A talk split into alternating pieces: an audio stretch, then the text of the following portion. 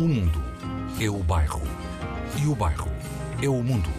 És puro irónico, és um bom cantor afónico Apesar do jeito tímido, és um prato melancólico Melancómico, com Nuno Costa Santos.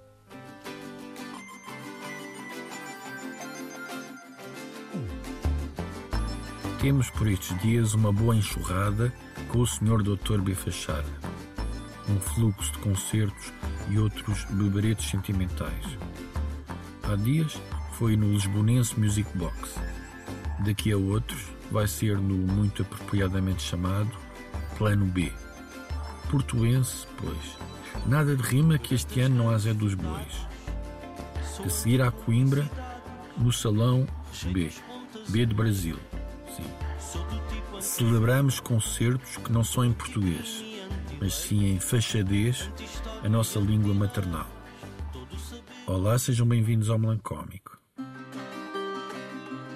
O protagonista destas narrativas em vivo é o álbum Rapazes e Raposas de 2020 para todos os séculos. Aquele da natureza radical, habitado pelo homem habitual. Aquele do antifado, contra todos os truques semióticos, contra os arremedos patrióticos. Aquele do caçador sem armas, especializado na licenciatura de ficar a meio, a precisar do persistente amparo do ouvinte cidadão. Aquele, esse, o rapazes e raposas, do bicho curioso que complica demais, sabe onde vai, mas prefere ir à volta para evitar os lambecus e os parquímetros. Vamos ver o DJ da Braguesa e tragam por isso o vosso melhor vinho de mesa. É o fungagá da bicharada, o bailinho da melhor charada. Isto não pode ficar só para os patrões.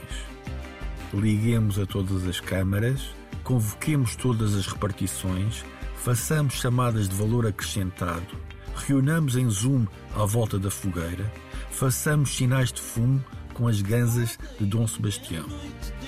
É preciso levar o fachada a toda a esquina, a toda a freguesia, urbano-depressiva, rural eufórica, elementar gongórica. Há otimismo para traficar, pessimismo para vender. Vamos ao requintado Tradmós com Hierónimos da Bosch. Hoje, a Sociedade Recreativa passa a mudar de método a última faixa de rodagem de Rapazes e Raposas. É um pedido do varredor António Carlos, que já falhou em todas as formas de fintar o destino, o desamor e as finanças. Saudações melancólicas. Eu não sou daqui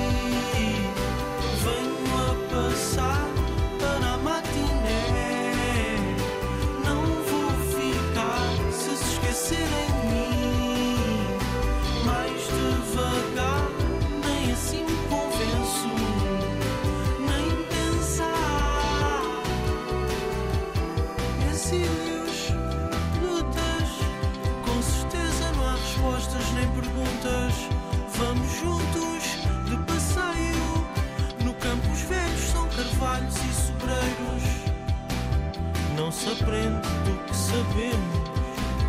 Não se aguenta o que pensamos